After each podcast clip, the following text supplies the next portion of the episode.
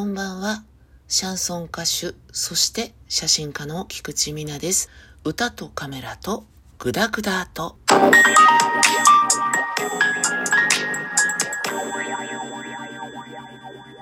いよいよライブの前日となってまいりました。本番は明日の夜でございます。うん。久しぶりのライブなので、いい意味で緊張感があるかなという感じですけれども、まあね、もう泣いても笑っても明日なので、皆さんと楽しい時間を過ごすことだけを目標にです。頑張ってみたいと思います。一応ね、あの、お席の方、ありがたいことに満席となりました。嬉しいことでございますよ。本当にね。うん、ただ、どうしても行きたいみたいなね、方がいらっしゃいましたら、江戸川区にございますカフェさくらというね、お店、そちらの方に直接連絡をしていただいて、入れませんかっていうようなことを聞いていただければ一番いいかなと思います。えーカフェさくらさんの連絡先とかはネットとかで調べていただければと 思うんですけれども、江戸川区平井というところにございますカフェさくらさん。こちらの方で問い合わせをしていただければなと、にゃっと思います。よろしくお願いします。今私はですね、この収録をしている時に何をしとるのかと言いますと、マニキュアが乾くのを待っております。そうなの。マニキュアをね、塗っているのですね。乾き待ちなんですよ。乾燥待ち。今のマニキュアってさ、あっちゅう間に乾くからありがたいですよね。昔はね、昔っていつだよって話なんですが、私が中学生とか、オシャレイに目覚め始めた時、ちゃんちゃんちゃん。やば、30何年前だわ、もう。やば、35年前とかそれぐらい？もうね、塗ったら何もできないの。2時間以上。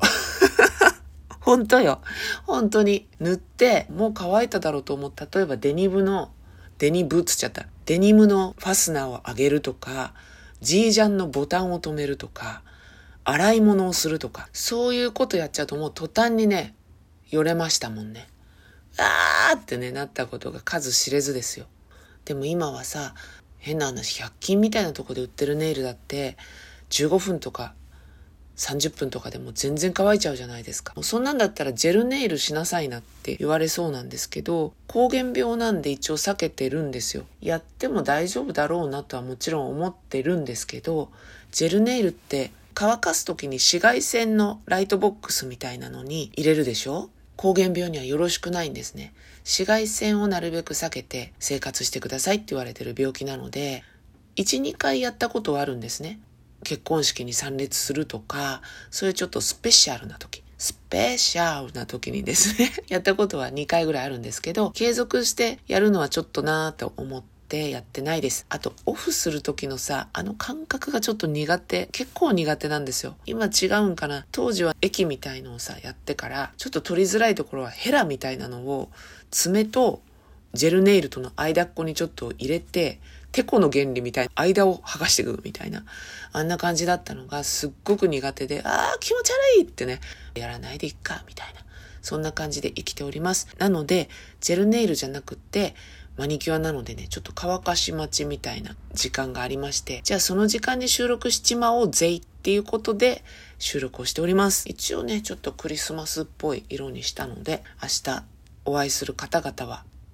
楽しみにしていただければなと思っております。えーそれで今日のね、話題はまた全然違うんですけど、映画お好きですか？皆さん。映画もさ、種類がいろいろあるでしょ？私は単館上映とかになりがちなんですよ。映画だけを見るために全然遠い土地とかに行かざるを得なくて、まあ渋谷とかはね、遊べる用事もあるけど、ポレポレ東中野とか、シネマチュプキタバタみたいなそんな名前の映画館とか、映画だけのためにアミューズメントっぽい楽しみがない街にもそれだけのために行くんですよね。だから、たまにイオンシネマとか、東宝シネマズとか、シネコンで見るときはね、すごい嬉しいんですよ。すぐ行けるし、時間も選べるし。ただね、この間、福田村事件っていうちょっと、ブラック差別とか、韓国人差別とか、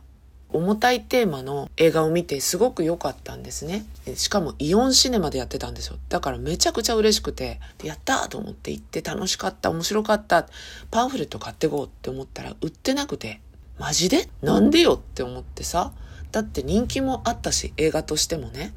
パンフレットないのかな？珍しいなと思いながら帰ってきたんですね。後日、吉祥寺のアップリンクっていう映画館に大丈夫っていう映画を見に行ったんです。これもドキュメントで。で、その時にさ、売店で売ってたんですよね。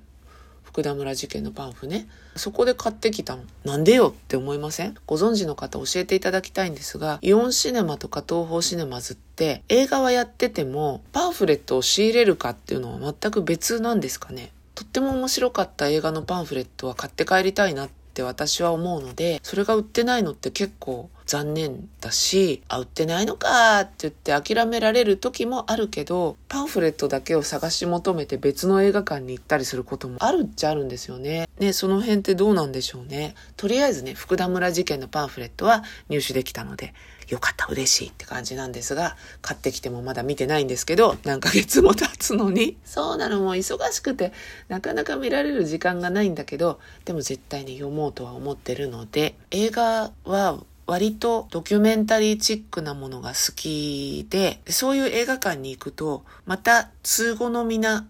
単館系の映画のとかがいっぱいあるので、それをもらってきて、その中から見たいものを探していく感じになるので、シネコンとかでやってるアミューズメントっぽいやつのチラシ自体がまずその映画館にないので、情報にも疎くなっちゃうんですよ。見たくないと思ってるわけじゃ全然ないんだけど、ドキュメンタリーとか単館系ばっかり詳しくなっちゃって、ちょっと良くない。偏りまくりすぎる。来年はね、まんべんなく見れたらいいななんて思っております。知り合いにめっちゃ映画フリークの人がいて、年間に200本以上見るぐらいの人がいるんですよ。どうやって時間作ってるんだろうって思いますけど、でもね、唯一の楽しみなんですって言ってね、映画をめちゃくちゃ見てるっていう女の人がいて、あるシネコンをひいきにしてて、そこにばっかり行くんですって。だからね、スタンプカードみたいなやつすぐ満杯になるって言って 喜んでましたけどね。私もね、映画館の雰囲気とかめちゃくちゃ好きなので、年間に私何本か5本くらい見てる感じなのかな。来年もいい映画をたくさん見たいと思っております。